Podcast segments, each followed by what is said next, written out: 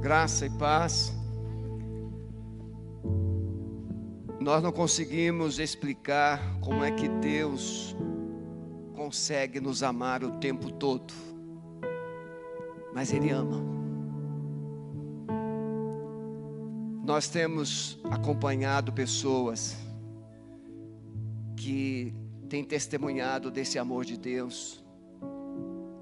Pastor de famílias da PIB de São Paulo esteve aqui. Empresário. Ele era um empresário perdeu tudo, perdeu família por causa das drogas. Ficou oito anos na rua. A barba grande. Chegou a ficar seis meses sem tomar banho. Mas um dia, Deus usou uma irmã querida para passar por ele, ele estava numa passarela, meia-noite. Aquela irmãzinha voltava de uma vigília. E ela passou com medo naquela passarela. Vocês sabem que nós passamos com certo receio quando tem alguém estranho na passarela. Imagine um homem barbudo. E ela passou com a filhinha dela. Mas de repente o Espírito Santo a compungiu e ela voltou e apontou o dedo para ele. Deus não te fez para viver essa vida. Se você quiser, Deus pode te libertar. E ele pegou essa palavra: Deus pode. Se Deus pode, eu quero. Naquela mesma noite, passou e ele foi para uma rotatória para ver se pedia algum dinheiro para comer alguma coisa naquela mesma noite, alguém passou naquela rotatória e, mesmo com aquela barba, com aquela roupa suja, o reconheceu. Ligou para a esposa, ligou para a família, disse: Parece que eu vi o fulano. E a família foi lá e era. Ele foi internado, a PIB de São Paulo bancou depois bancou a sua faculdade teológica e ele se tornou pastor de famílias da igreja.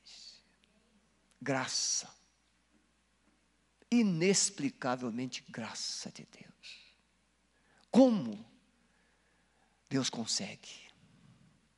Mas o segredo é você que está me ouvindo em casa. O segredo é Deus pode, mas você precisa querer. Deus pode, mas você precisa ter uma atitude. E ele teve atitude. Eu quero. Se Deus pode, eu quero. E Deus operou o milagre. Quem sabe você que está aqui nesta noite também já viveu situações das mais adversas e esteja vivendo situações difíceis. A palavra é a mesma: Deus pode. E você precisa querer, ouvir e atender a voz do Senhor. A nossa palavra de hoje, de manhã nós falamos o poder da graça e agora à noite, poder da graça diante das lutas e provações. Nós queremos reforçar o que falamos domingo de manhã, hoje de manhã, classes da IBD já retornam é, com exceção de saúde emocional, que retornará no dia 7 de março. As outras classes estarão já funcionando domingo próximo. Pastor Maurício, duas classes, às sextas-feiras, 19 horas aqui, no, no edifício Kids, e domingo de manhã lá no nosso espaço. Então, se você é novo, você é novo decidido, essa classe é para edificar, fortalecer a sua fé, levar você a um crescimento espiritual. Temos a classe de transição, é membro, pessoas que vêm, são de outras igrejas ou pessoas afastadas, então precisa transicionar, conhecer. Você muitas vezes chega aqui e não conhece quase ninguém ou ninguém. Essa classe é para facilitar você. Classe de transição com o pastor Marivaldo. Uma classe extraordinária. Quem já passou por ela sabe que é uma classe que traz uma alegria muito grande. É? Nós temos irmãos aqui que tiveram grandes experiências nessa classe. E teremos a classe dos adolescentes aqui no templo, a classe é, que vai trabalhar é, fundamentos bíblicos. e vamos crescendo. Teremos muito breve alguns cursos da UDF, da Universidade da Família, vai se preparando, nós vamos anunciar, muito breve nós teremos algum, alguns desses cursos. Abra sua Bíblia, por favor, 2 Coríntios, capítulo 12. Como o carioca diz, capítulo 12. Mas, como nós estamos em Curitiba, é 12. Um dia eu perguntei a um, um, irmão lá no Rio, assim, aonde você está lendo 12?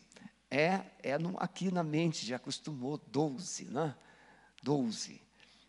Mas no nosso retiro, o nosso retiro de carnaval também era cultura, e a gente trabalhava muito essas brincadeiras lá no retiro, né?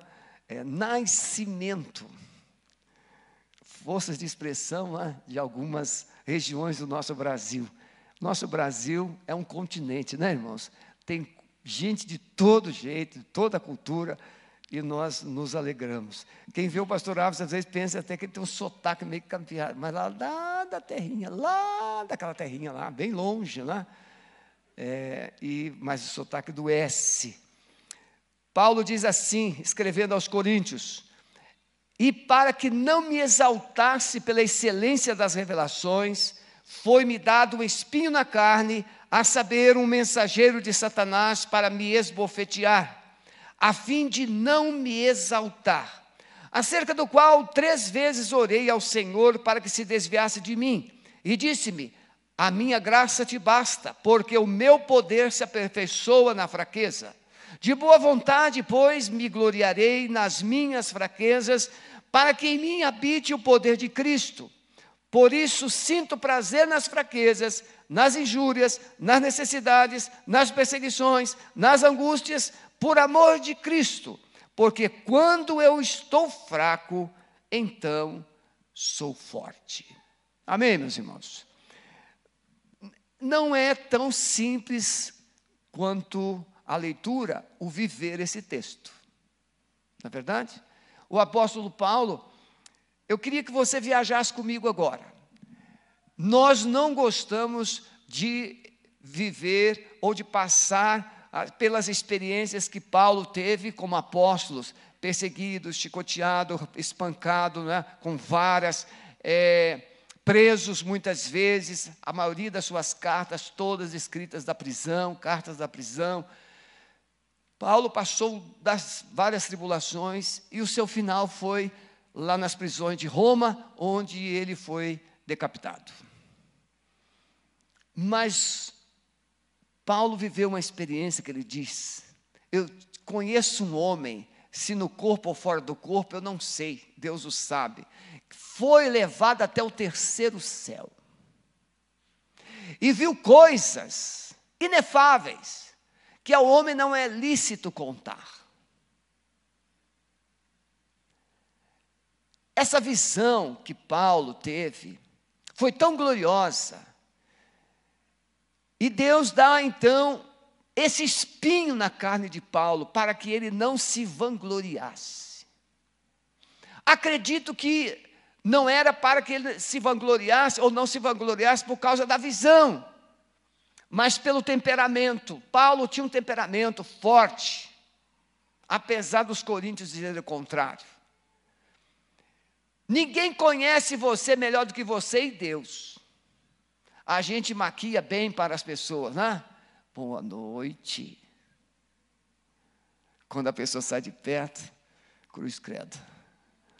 A gente maquia bem, a gente representa bem. Hã? Nós somos bonzinhos, sabemos cumprir as etiquetas. Deus conhecia Paulo muito melhor que ele mesmo. E então Deus permitiu e, ele mesmo escreve um espinho na carne, assim nominado. E o texto vai dizer que era um mensageiro de Satanás que o esbofeteava diariamente. Pela maneira como ele escreve, dizendo, com grandes letras nos escrevo, alguns pensam que esse espinho na carne era um problema nos olhos. Paulo tinha uma enfermidade nos olhos.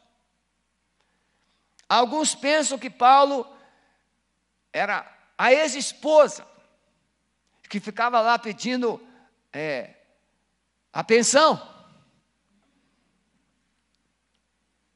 Não tem nada disso. O espinho na carne era um mensageiro de Satanás que provocava Saulo, Paulo de todas as formas possíveis.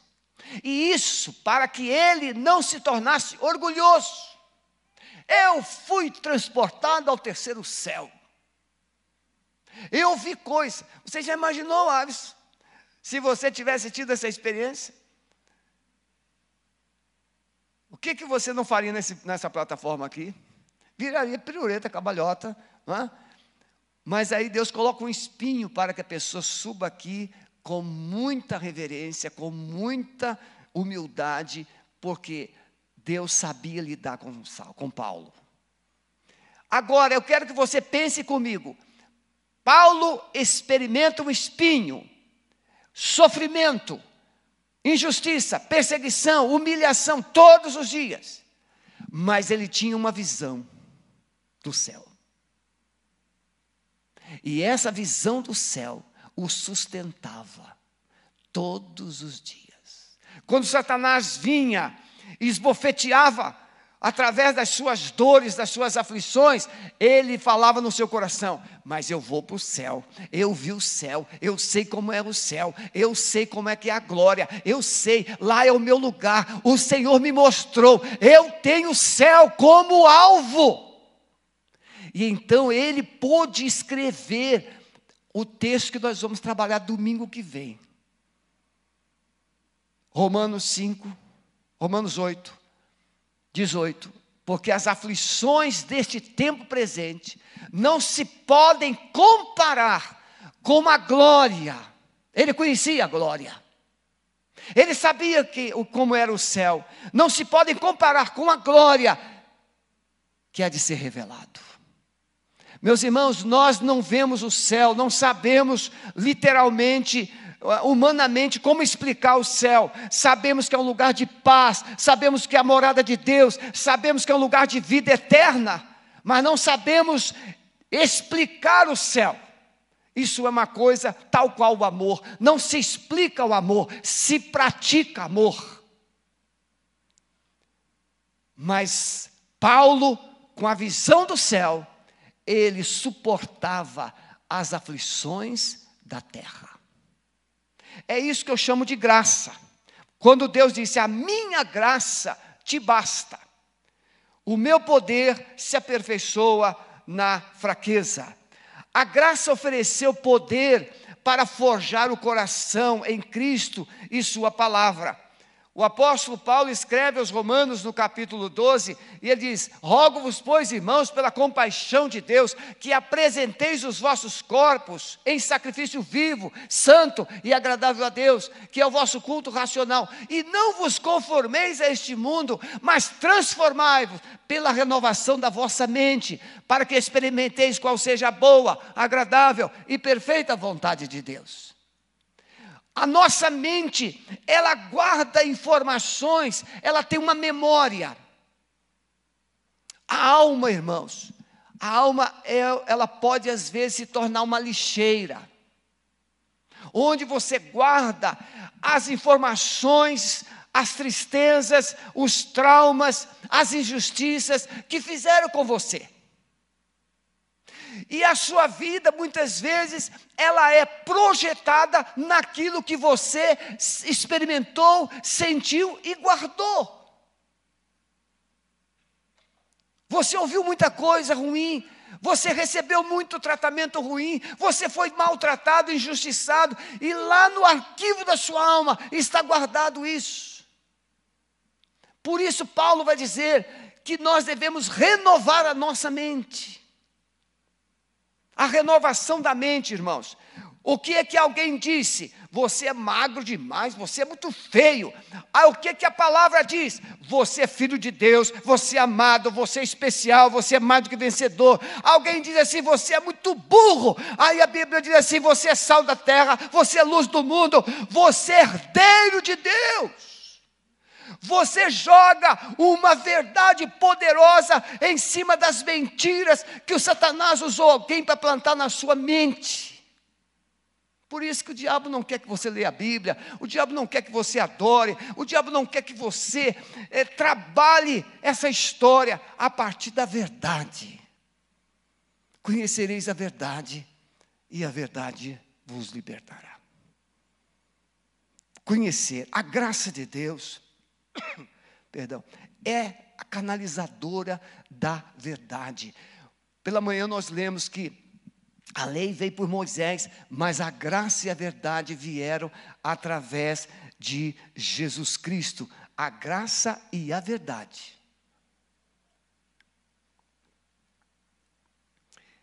Sem a graça, nós não, não pode haver quebrantamento nem arrependimento. O ser humano, irmão, é muito racional.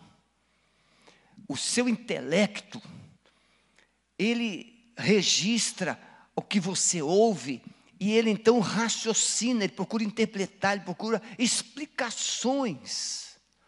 A graça é o poder de Deus que supera a exigência das explicações e leva você para as convicções. Gostei. É porque nem tudo que a gente fala aqui está escrito, irmão. O Espírito Santo Está escrevendo agora.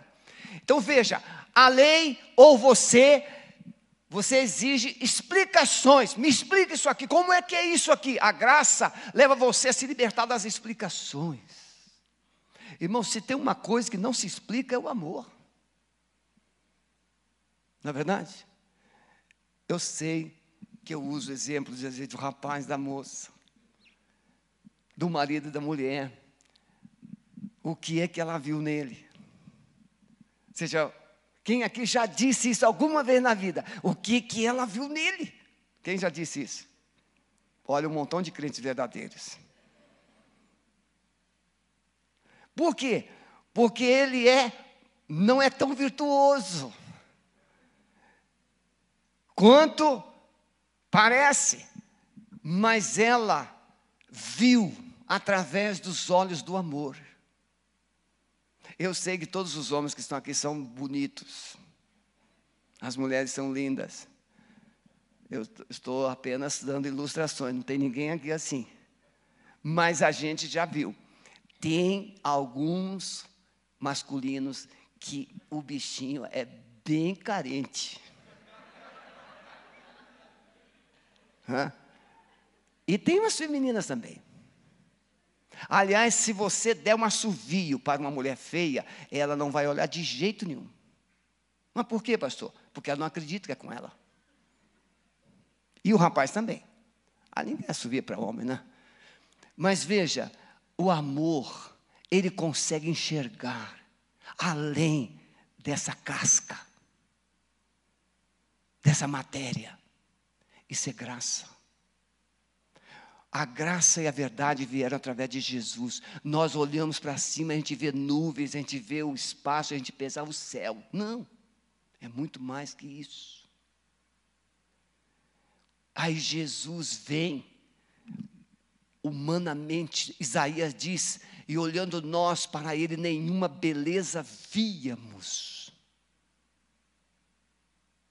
Pode ser que Isaías esteja descrevendo o aspecto dele no, no, na via cruz. Lá, quando ele carregava a cruz, todo ensanguentado, todo espancado, ferido. Pode ser que Isaías estivesse fazendo referência desse, daquele momento. Mas não havia beleza. Não é esse Jesus de olhos azuis, de cabelos bem penteados. Não a beleza de Cristo era o que ele fazia. A beleza de Cristo é como ele agia. Ele encontrava uma mulher prostituta e dava significados para ela. Ele encontrava um leproso e tocava nele. Ele encontrava uma mulher do fluxo de sangue e mudava a sua história. É o que ele fazia nas pessoas que o tornava admirado, belo e desejado. O que uma pessoa precisa ser para ser admirada, bela e desejada? Ela precisa viver as, o caráter de Cristo, as características de Cristo, o exemplo de Cristo. É graça, irmãos, é graça. Quando nós vivemos, experimentamos a graça de Deus, nós surpreendemos pessoas. O salário do pecado, a Bíblia diz: todos pecaram e destituídos estão da glória de Deus. Veja, o, sal, o, o pecado tira você da presença de Deus. Mas olha o que a graça faz. Porque o salário do pecado é a morte, mas o dom, graça, o dom de Deus, o favor de Deus é vida eterna por nosso Senhor Jesus Cristo. O pecado vem te condena, está morto, está condenado ao inferno. Jesus Cristo vem, Ele é a graça de Deus, Ele é o favor de Deus, Ele é o amor de Deus revelado. E Jesus morre no seu lugar, retira você das garras da morte e coloca você numa posição de vida. Isso é graça. O dom de Deus, o salário é a morte, o salário do pecado é a morte, mas o dom gracioso de Deus é vida eterna. A graça revela o remédio contra o pecado. Paulo fala aos Coríntios uma coisa muito interessante. Agora folgo, não porque fostes contristados, mas porque fostes contristados para o arrependimento. Pois fostes contristados segundo Deus, de maneira que por nós não padecestes dano em coisa alguma porque a tristeza, segundo Deus, gera arrependimento para a salvação, da qual ninguém se arrepende, mas a tristeza, segundo o mundo, gera morte. Eu recebi uma mensagem essa semana de uma pessoa que se suicidou. Ele gravou um vídeo antes de se matar.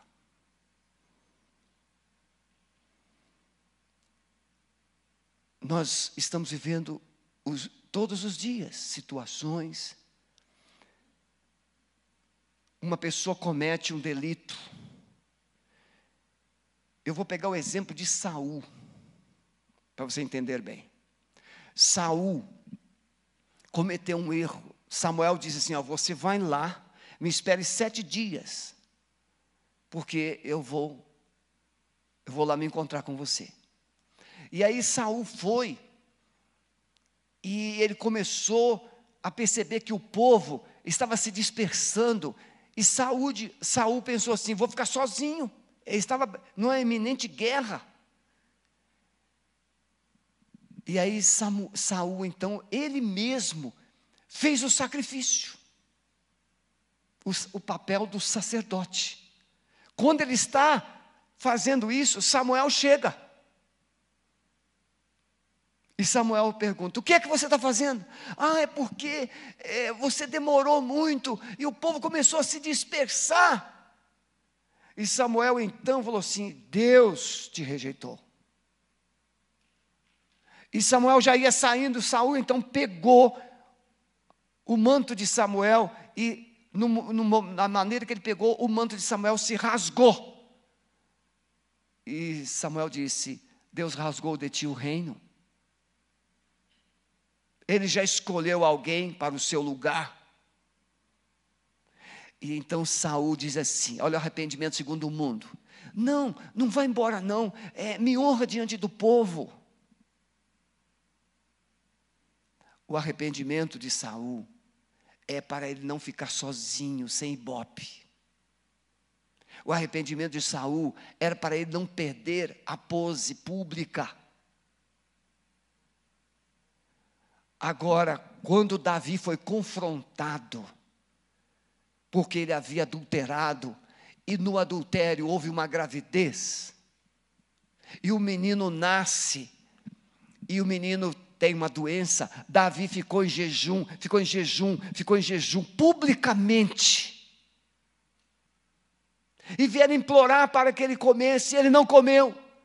E aí chega alguém e começa a cochichar, que a criança tinha morrido. Quando Davi percebe que a criança tinha morrido, então ele se levanta, ele se lava e ele pede comida. E as pessoas não entenderam. Como é que você, enquanto o menino estava vivo, você não queria comer, e agora o menino morreu, você vai comer? Enquanto estava vivo, havia motivo para chorar. Mas agora o menino já está morto. Davi se humilhou publicamente. Davi se expôs. Jesus, para representar o nosso lugar e o nosso pecado, ele foi crucificado em cima de uma montanha, Monte Caveira, publicamente, fora da cidade, todos viam.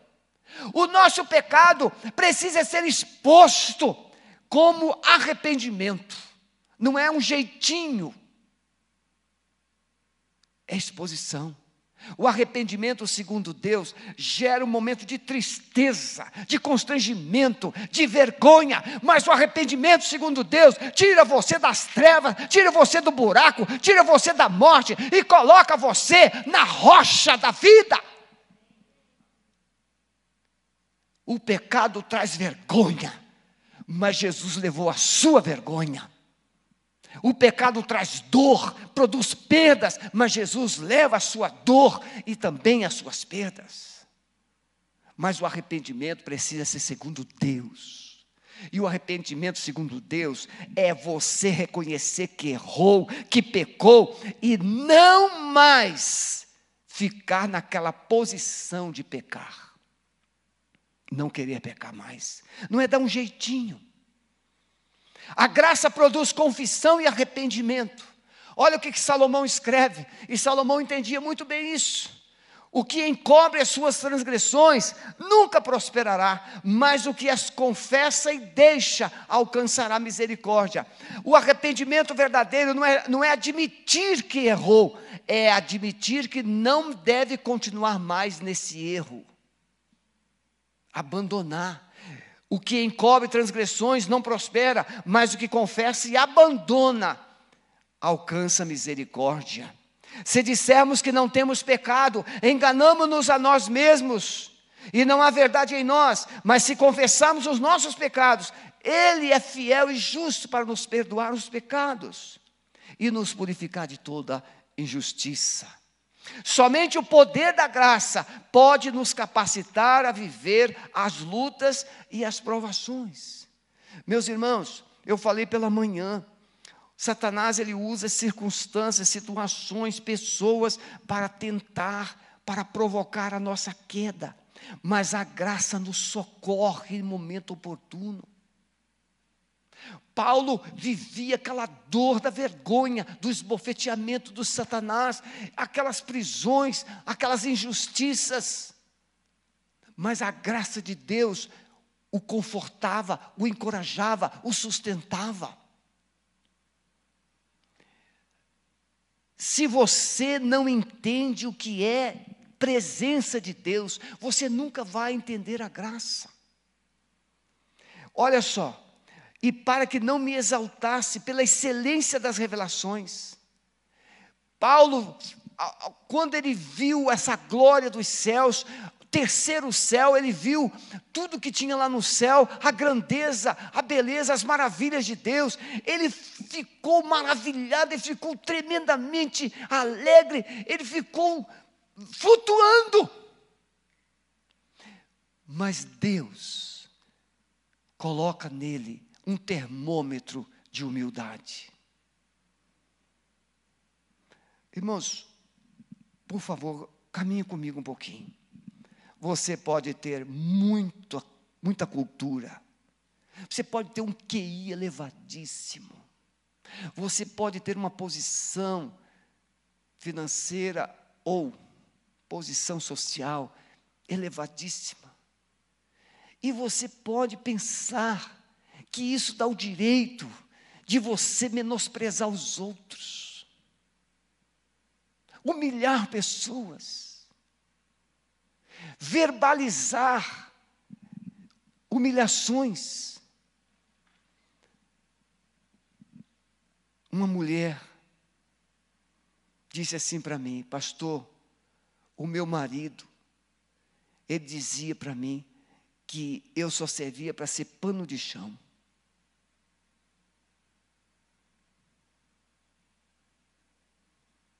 Ela era a única da família que não tinha faculdade.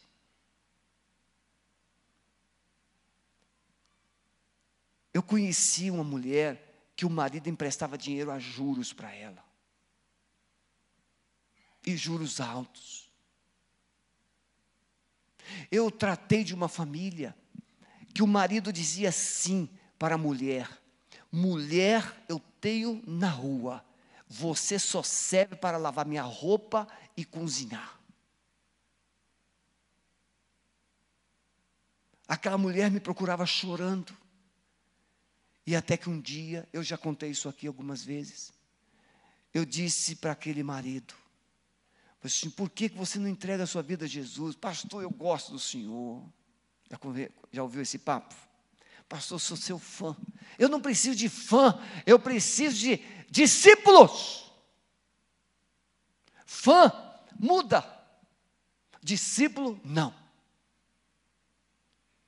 Eu falei assim, mas por que você não aceita Jesus se você admira tanto o que eu prego? Ele falou assim, pastor, porque eu gosto de pecar. Ele era terrível. E aí isso passou, a filha dele tinha problema de endemoniamento. E aí essa mulher me procurou um domingo, 18 horas, e falou assim, pastor, não aguento mais. Não. Eu falei assim, nem eu, minha irmã. E aí falou assim, vamos orar aqui. E eu falei assim, Senhor, essa mulher não aguenta mais. Ou o Senhor muda esse marido, ou o Senhor leva esse marido. Irmãos, eu não faço essas orações, mas muita constância não. Na segunda-feira, às seis e meia da manhã, ele infartou fulminantemente e foi embora. Deixou uma pensão enorme para ela. E ela passou a viver uma vida em paz. Cuidado. Esaú, diz Hebreus 12, que ele desprezou a graça por um prato de comida. E depois, mesmo buscando a, a, a, o retorno da graça com arrependimento, ele não achou.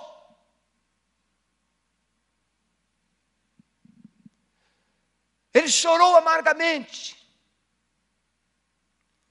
Estamos vivendo dias em que as pessoas trocam a graça de Deus por momentos de prazer, por momentos de entre aspas, felicidade momentânea.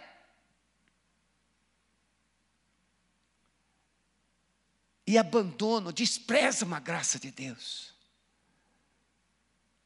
Bem, a graça é a manifestação do amor de Deus para te ajudar a compreender o seu propósito. Paulo disse em Efésios 2, verso 8 a 10: pela graça sois salvos por meio da fé. Não vem de vós, é dom de Deus. Olha, é dom, é favor, é dádiva de Deus, é presente de Deus. Não vem das obras que você pratica, para que você não se ensoberbeça, não, se, não pense que é importante, melhor do que os outros. E aí ele diz assim no verso 10: Porque somos feituras suas, criados em Cristo Jesus para as boas obras, as quais Deus de antemão preparou para que vivêssemos, andássemos nelas. Deus fez você para viver um propósito, e esse propósito é fazer as coisas boas, tratar as pessoas com bondade. Ah, pastor, mas eu sou muito bom, então Deus vai me levar para o céu. Não, primeiro você precisa ter o céu, para depois revelar bondade. Jesus disse, quando o, o mancebo chamou assim, bom mestre, ele disse: ninguém é bom senão Deus. Então, por favor, não pense que você é bonzinho e por ser bonzinho você vai para o céu. Não vai por ser bonzinho. Você pode ser uma boa pessoa por já ter o céu dentro de você. Diga amém. Graça é receber o que não merecemos como misericórdia é não receber o que merecemos. Vamos pensar aqui. Quantas vezes você tem capacidade de perdoar uma pessoa que falha com você? Quantas vezes? A Bíblia já diz sete vezes sete, setenta vezes. Bem, a Bíblia já diz, eu quero saber você, o que, que você diz? A pessoa pegou dinheiro emprestado, não pagou prometeu, não fez, e prometeu de novo, não fez, e já pisou na bola várias vezes, você, aí você fala assim, chega, não é assim? Não quero mais. Acabou. Alguns são mais exigente, assim, para mim, fulano morreu. Para mim, fulana morreu. Quantas vezes você está disposto, disposta a perdoar? Quantas vezes? Vamos imaginar que você diz assim, mil vezes, pastor. Acho que é uma boa quantidade. Isso dá menos de três anos. Um pecado por dia e já vai você para o inferno.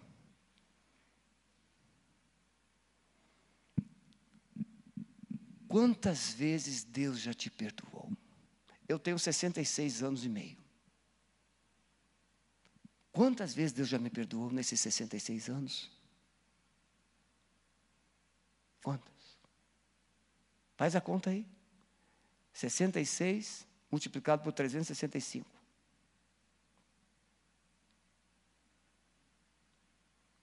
A graça capacita você a perdoar sempre.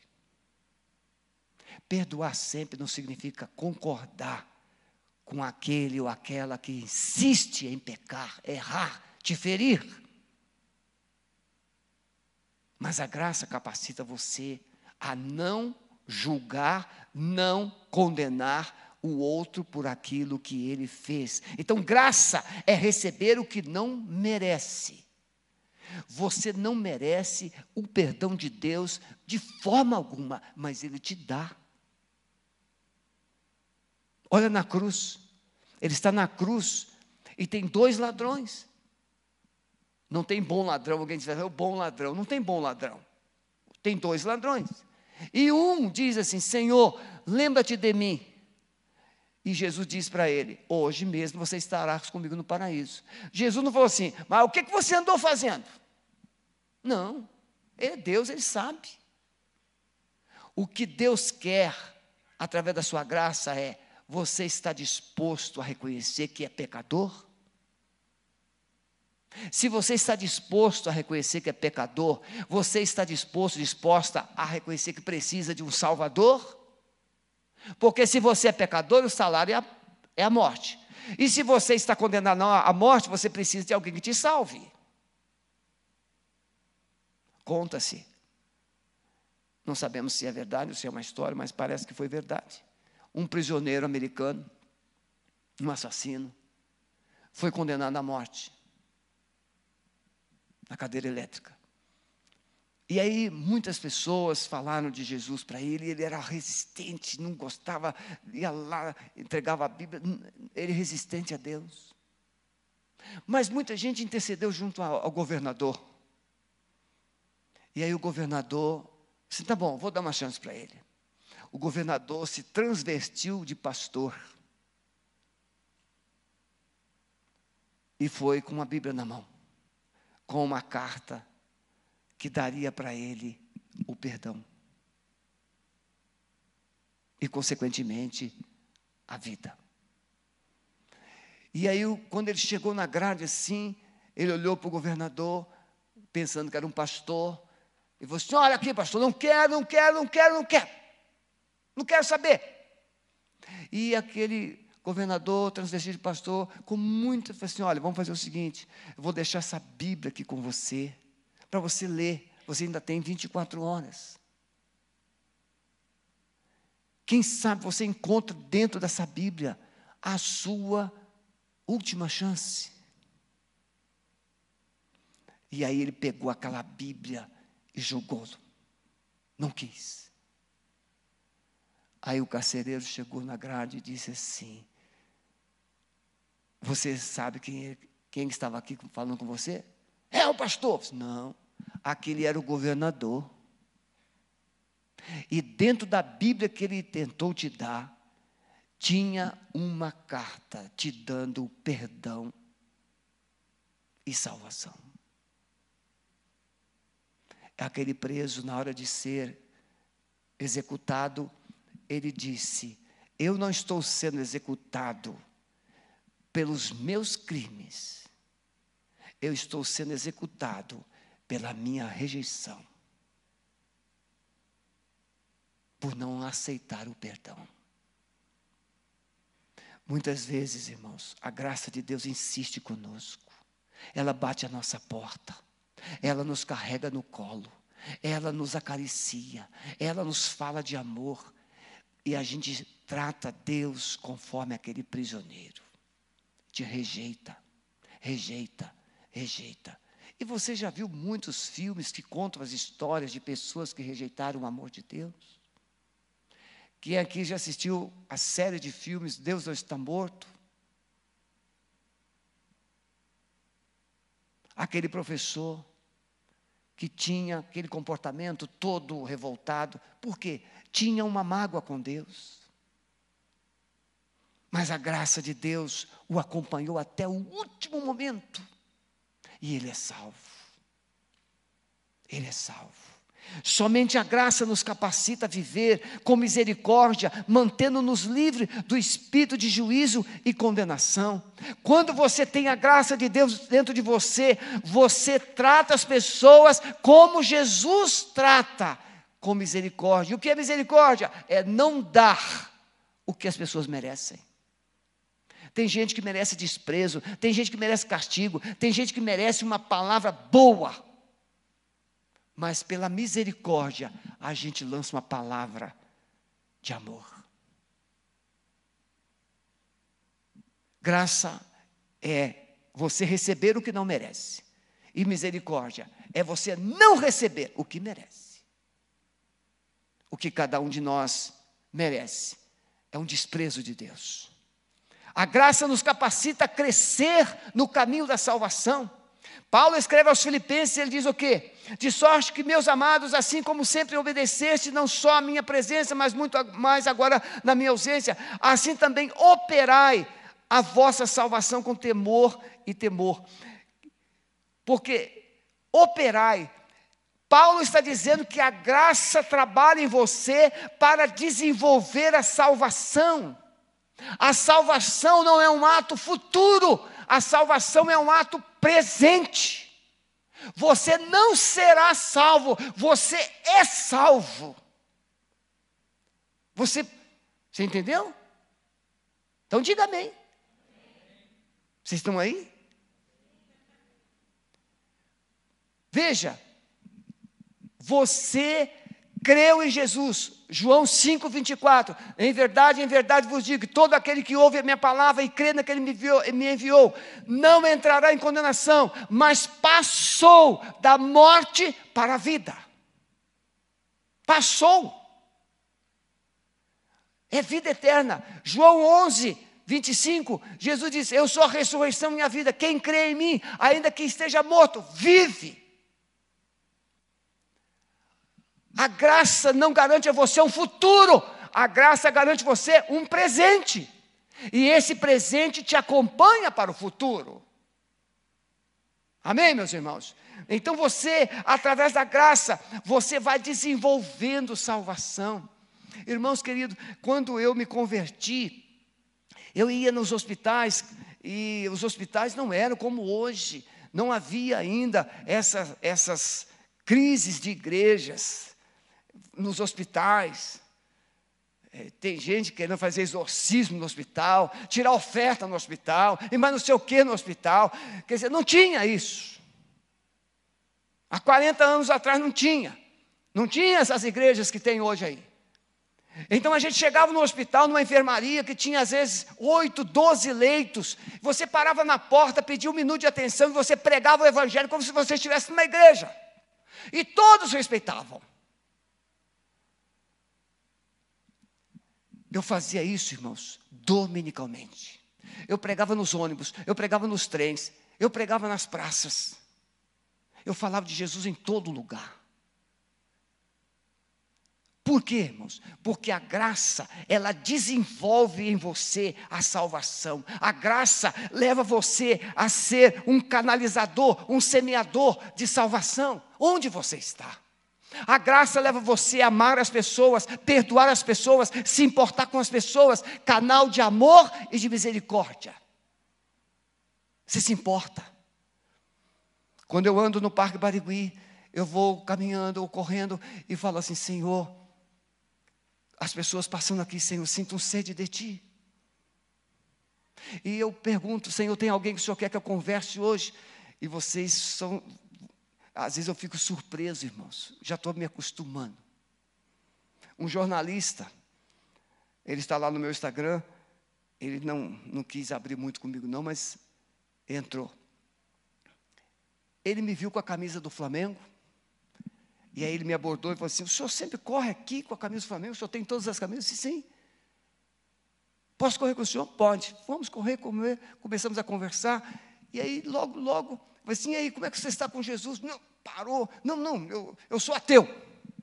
Eu falei assim: qual é o problema que você arrumou com Deus que você não resolveu? Porque não existe ateu. Existe uma conveniência, existe alguém mal-humorado. É aquilo que eu já disse assim: a pessoa pisou na bola com você e você fala, para mim, Fulano morreu. O ateu é alguém que matou Deus da sua vida.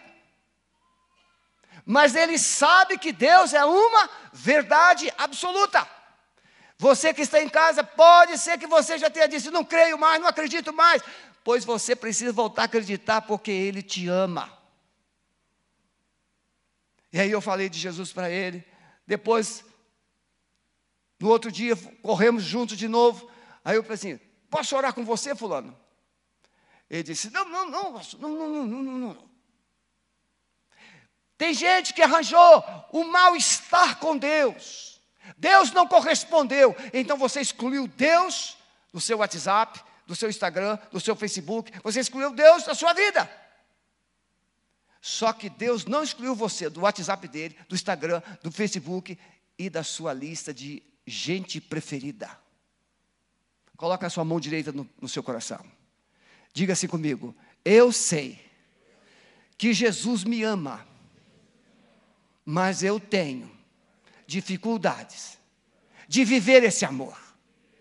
Então diga assim: Amado Espírito Santo, eu preciso de uma porção dobrada dessa graça maravilhosa, porque eu quero te amar, como o Senhor me amou, o tempo todo. Amém, meus irmãos? Graça te impulsiona. Irmãos, a gente elogia pessoas. Né? A mulher às vezes faz uma comida, ela vem, ah, essa comida hoje não ficou boa. Meu amor, essa comida está maravilhosa. E você fala isso com muita sinceridade. Eu quero ver o rapaz, vocês dois aí, ó, que estão se beijando aí agora, ó, vocês dois que estão recém-casados. É, eu duvido. Tem facilidade de perdoar ou não tem? Tem facilidade de perdoar? Tem, recém-casados. Alguém quer dormir no quarto estranho? Não. Recém-casados, está cheio de, de, de motivação de viver. Agora, a vida vai passando, e o que, que acontece? Uma marcazinha aqui, uma marcazinha ali, e aí, se ela fizer um macarrão que ficou meio sem sal, ele vai dizer: meu amor, esse macarrão está celestial. Por quê? Porque o amor coloca tempero onde não tem, o amor coloca beleza onde não tem, o amor coloca carinho de onde não vem, o amor faz tudo diferente, é graça. É graça de Deus. Meu querido, minha querida que está aqui nos acompanhando, sem a graça de Deus, você está perdido. Fique em pé, por favor, onde você está.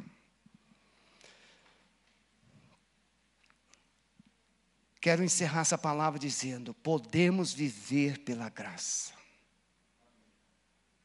Você pode viver pela graça, na certeza de que ela, aquele que começou, Paulo diz aos Filipenses: aquele que começou a boa obra, ele é poderoso para completá-la. Ele é poderoso para completar.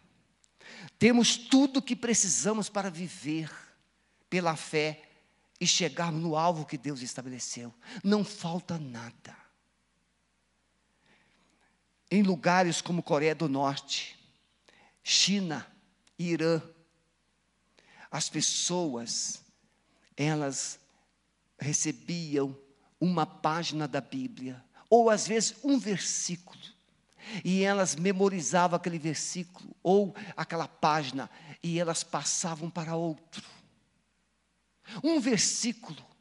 Aquelas pessoas, quando receberam uma Bíblia inteira, elas choravam como tivessem recebido um grande tesouro, e realmente o era, um grande tesouro. Na Coreia do Norte, o Evangelho de Marcos, ele era jogado, ele era lançado através de balões. Os balões escritos na língua coreana, o Evangelho de Marcos todinho em balões. E esses balões então eram soltos da Coreia do Sul. E eles iam para o espaço e caíam lá na Coreia do Norte. E os coreanos, os norte-coreanos pegavam aquele balão. Era a palavra de Deus falando de Jesus. Nós vivemos num país onde nós temos versões e mais versões e mais versões de Bíblia. Nós temos igrejas que estão aí, até uma atrapalhando a outra, mas temos tudo que precisamos para viver a graça de Deus. O que é que falta, irmãos? Falta uma atitude, falta uma decisão. Diante das provações, você pode culpar Deus mas você pode ter a companhia de Deus, graça. É isso que Deus fez com Paulo. Ele não tirou o espinho, mas ele deu as condições para Paulo suportar a dor do espinho. A coroa de espinho de Jesus não feriu a sua cabeça nem a minha, feriu a dele, mas a graça de Deus o sustentou. Eu quero desafiar você nesta noite a viver pela graça, a graça da salvação, a graça do serviço a Deus, mas a graça da superação das injustiças que você tem vivido, das provas que você tem vivido. Se você nesta noite, se você está nos acompanhando na internet e você está vivendo esse momento tão difícil e sente que precisa de uma porção da graça, coloca aí no chat, eu estou recebendo uma porção especial da graça de Jesus. E você que está aqui, tem vivido altos e baixos, mas hoje você quer dar um basta e viver pela graça, andando com Jesus, todos os dias e viver nos seus propósitos. Levanta, a sua mão. Eu quero. Glória a Deus. Amém. Amado e bondoso Espírito Santo, a tua graça nos basta. O teu poder se aperfeiçoa em nossas fraquezas. Renova, fortalece, dirige, dá discernimento a cada coração para viver, apesar das circunstâncias, os teus propósitos, Senhor. Nós abençoamos a vida dos teus filhos, em nome de Jesus. Amém?